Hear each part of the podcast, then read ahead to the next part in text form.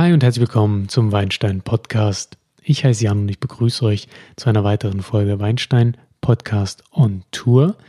Ich war im schönen Rheingau, genauer gesagt in Hattenheim, bei der Jungwinzerin Katharina Bausch vom Weingut Hans Bausch und die berichtet darüber, wie es zurzeit mit der Lese aussieht, was für eine stressige Zeit das eigentlich ist, was das bedeutet für einen Winzer, für eine Winzerin und redet auch darüber, was die Herausforderungen sind einer Jungwinzerin heutzutage. Außerdem hält sie ein flammendes Plädoyer für den Rheingau, was mich sehr inspiriert hat und was euch hoffentlich Lust auf Rheingauwein macht. Viel Spaß beim Interview. Wenn ihr bis zum Ende hört, kriegt ihr noch einen kleinen Tipp, wie ihr beim Gewinnspiel teilnehmen könnt und einen der Weine von Katharina gewinnen könnt. Also bleibt dran und ganz viel Spaß.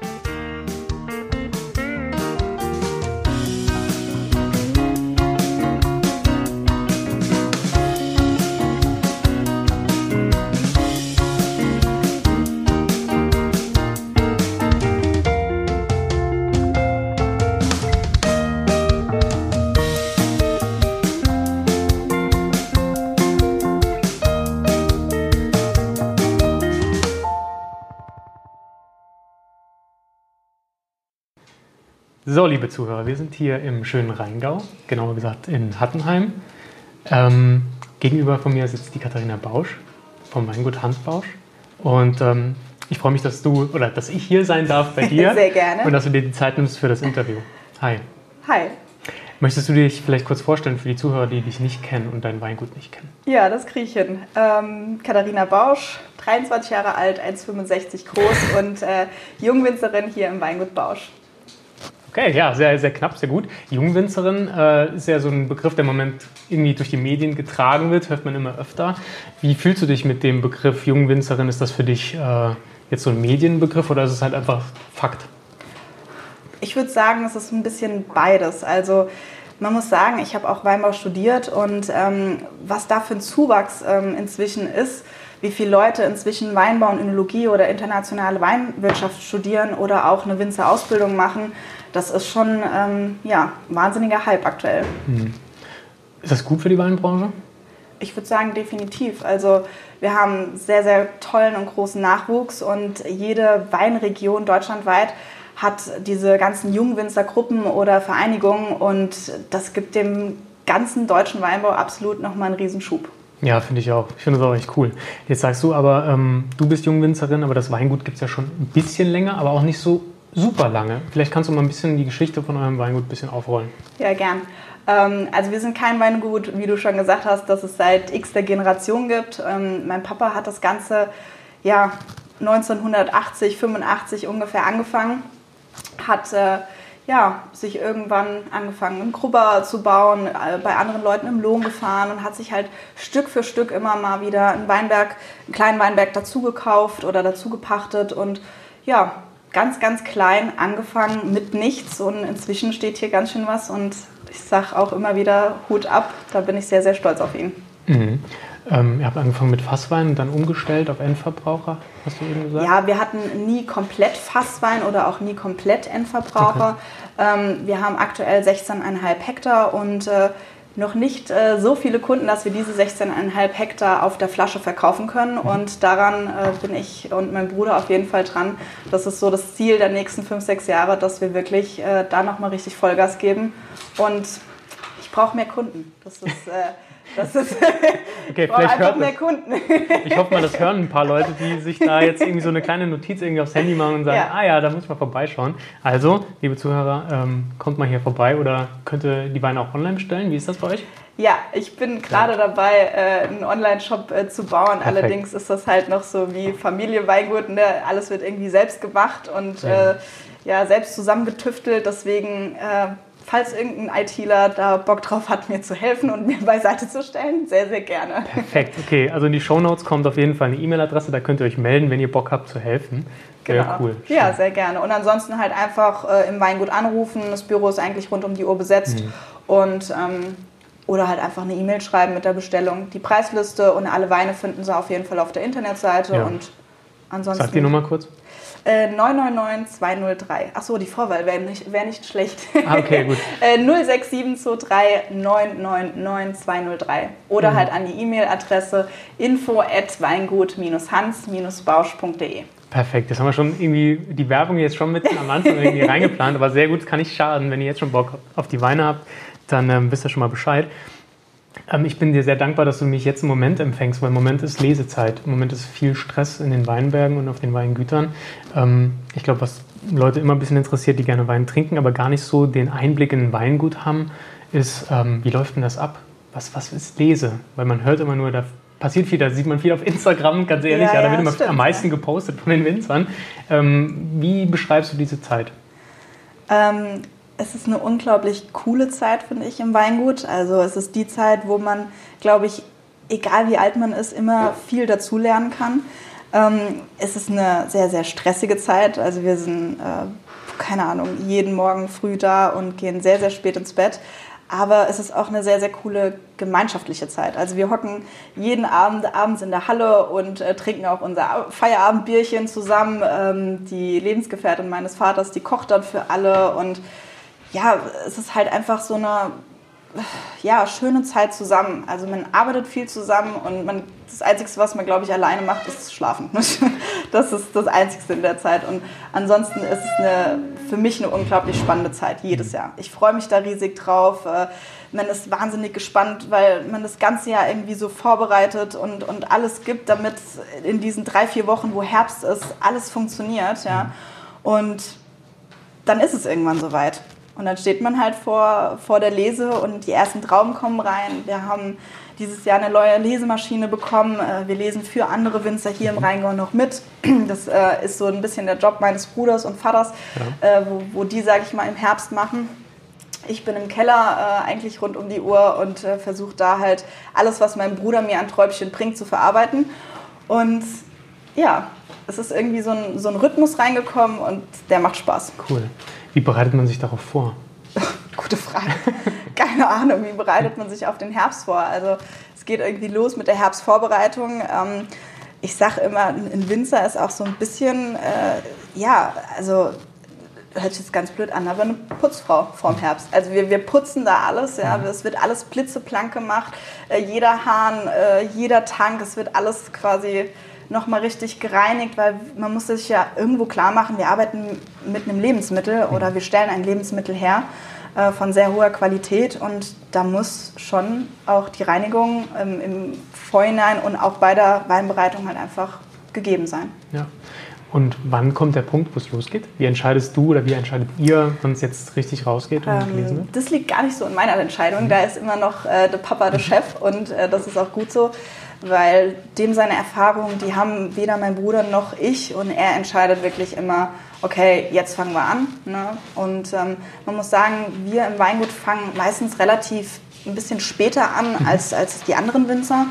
Ähm, und hatten eigentlich immer ganz gute Erfahrungen damit. Also ganz, ganz viele Winzer, ich äh, kriege das immer mit, weil wir halt auch, wie gesagt, das Lohnunternehmen mit der Lesemaschine haben die fangen an, weil sie alle natürlich hippelig sind. Wir wollen anfangen, es muss ja jetzt irgendwann losgehen, die Sonne strahlt, wir wollen die gesunden Trauben noch irgendwie reinholen, bevor es anfängt zu regnen oder so. Und dann hören sie alle wieder auf, weil sie merken, okay, Säure ist noch zu hoch oder mhm. wir haben zu wenig Öchsel gerade, dementsprechend zu wenig Zuckergehalt im, im Wein, ja.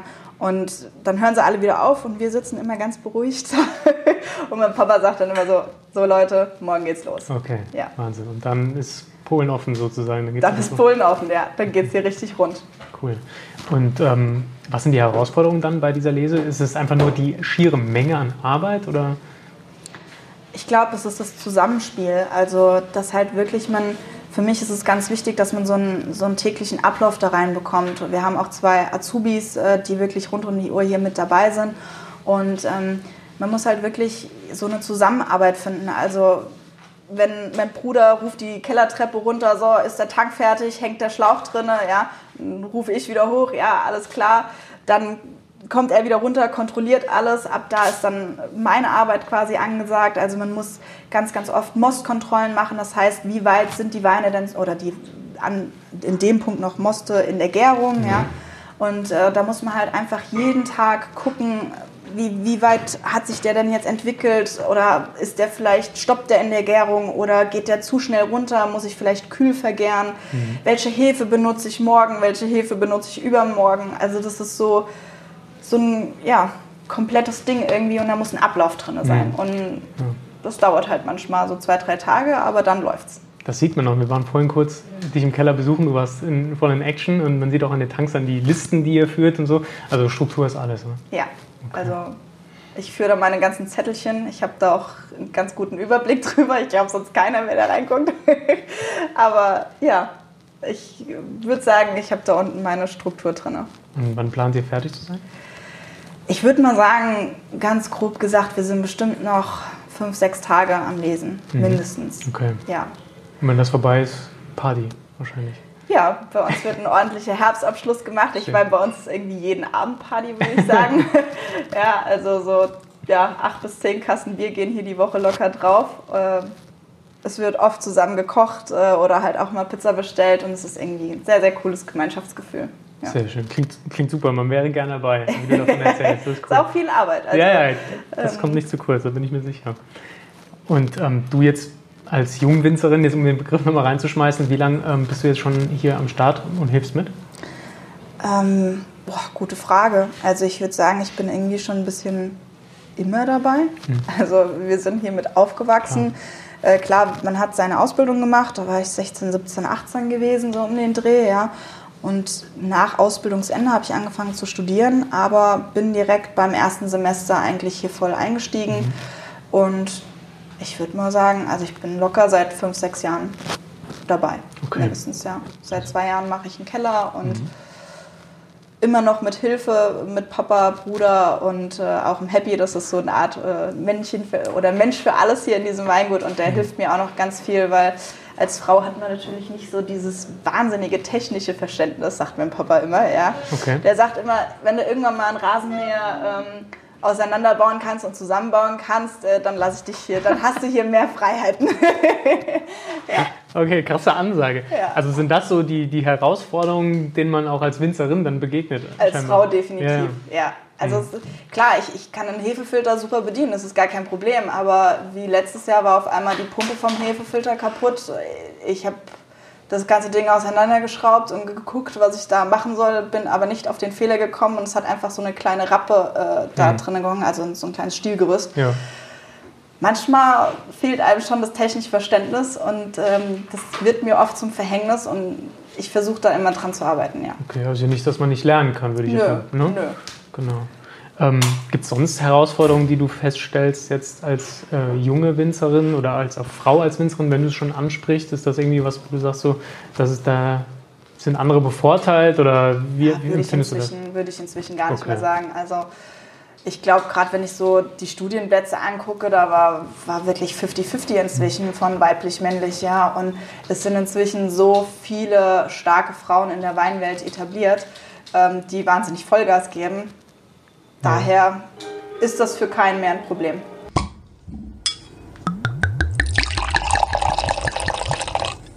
So, wie ihr vielleicht gehört habt, klingelte in diesem Moment das Telefon und wir mussten kurz unterbrechen. Deswegen geht es äh, jetzt mit einer neuen Frage weiter. Hast du vor, neue Wege zu gehen mit dem Weingut? Ähm, ja, ich hatte ja schon ein bisschen im Keller darüber erzählt. Also es gibt definitiv viele neue Ideen, die mein Bruder und ich hier umsetzen möchten. Ähm, auch gerade so ein bisschen im Veranstaltungsbereich äh, und auch im Keller gibt es viele neue Ideen, auch dass man mal einen Weißwein im Holzfass ausbaut mhm. oder ähm, exotischere Hefen benutzt. Also da lässt mein Papa uns halt auch kompletten Freiraum, mhm. ja.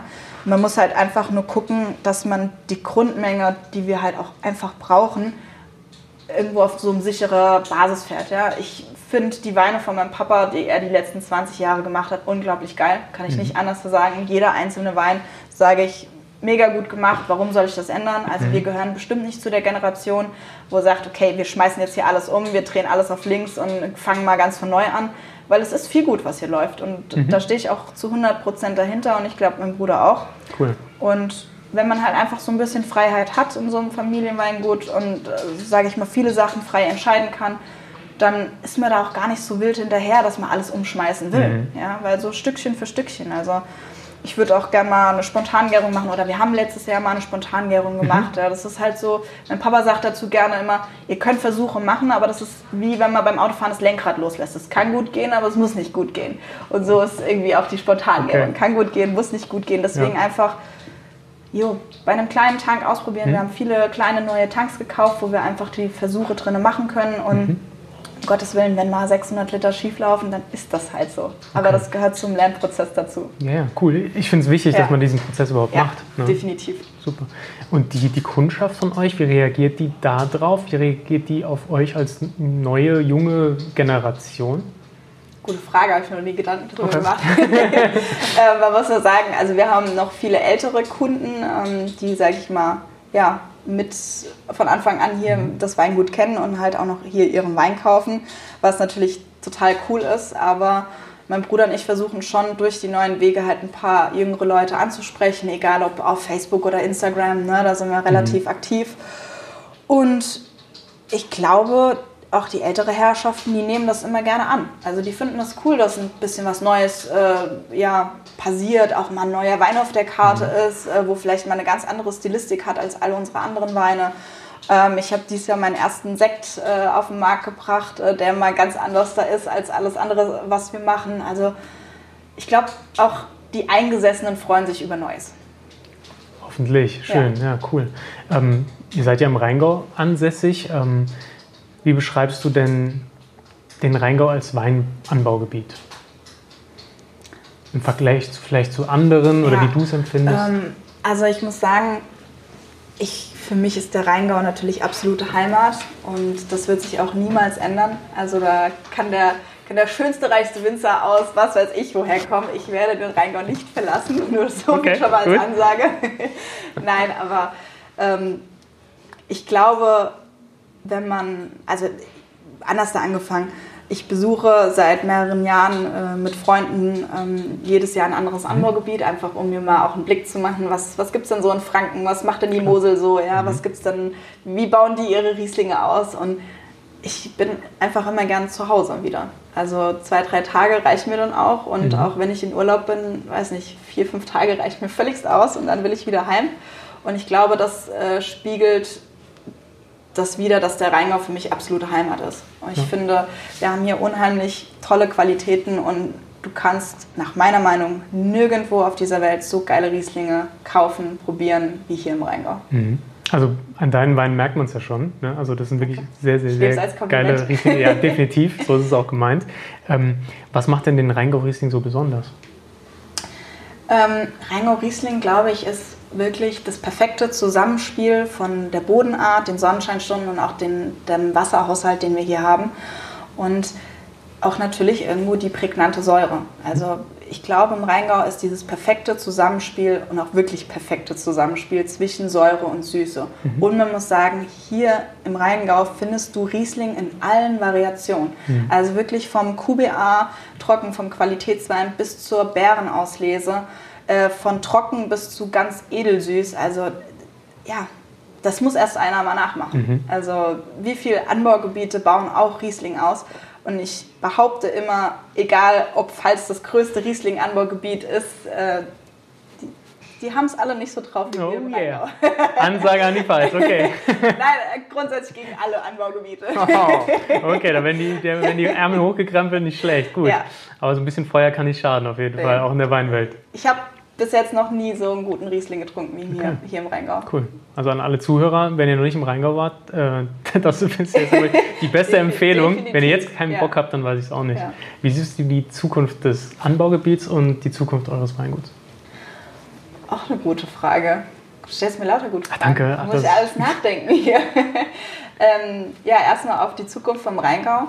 Also wir haben seit, seit drei, vier Jahren halt auch diese ähm, Jungwinzer-Generation gegründet äh, namens Fingerprint. Mhm. Äh, für mich eine absolut aufstrebende äh, Sache, weil da packen echt mal alle Jungwinzer an einem Hut. Im Rheingau gibt es immer noch so ein bisschen in den älteren Generationen so dieses, ja, gegeneinander arbeiten und das gibt es bei uns Jungen halt überhaupt nicht mehr. Mhm. Alle ziehen an einem Strang. Äh, wir haben eine WhatsApp-Gruppe, wo glaube ich über 50 Leute drin sind oder 50 Jungwinzer hier aus dem Rheingau. Da wird reingeschrieben, hey, habt ihr noch einen Filter zur Verfügung? Äh, wir brauchen gerade mal einen oder hat jemand noch ein paar Flaschen? Ich muss morgen abfüllen und da wird mhm. so geil zusammengearbeitet und das ist für mich die perfekte Darstellung dafür, dass es im Rheingau eine sehr, sehr große Zukunft gibt und es da auch wirklich so viele Jungwinzer gibt, die Bock darauf haben, ihre Familienweingüter zu übernehmen und da richtig was draus zu machen.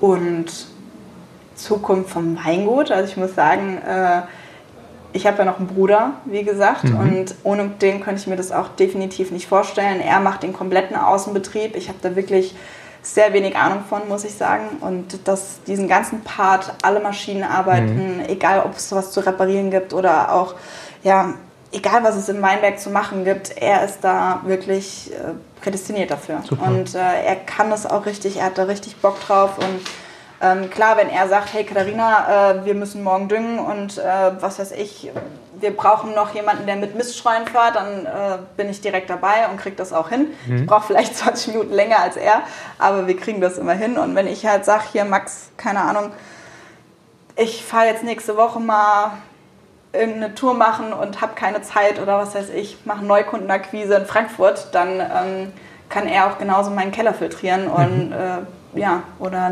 mal einen Tag füllen oder wie auch immer. Also deswegen, jeder hat seinen Bereich, aber wir ergänzen uns, glaube ich, perfekt und wir sind uns in ganz, ganz vielen Sachen einig. Ich würde sagen, so oft wie wir uns damals die Köpfe eingeschlagen haben, äh, sind wir jetzt ein Herz und eine Seele, würde ich sagen.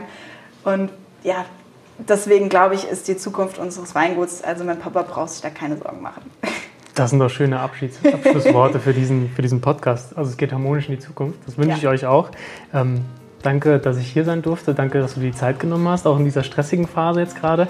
Ich will dich auch deswegen nicht zu lange aufhalten. Ihr habt auch hier den Hof voll mit Gästen sitzen. Kein Ding, ähm, alles gut.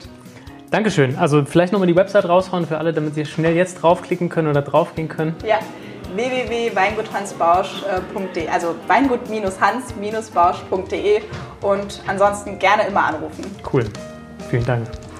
Ich habe zu danken.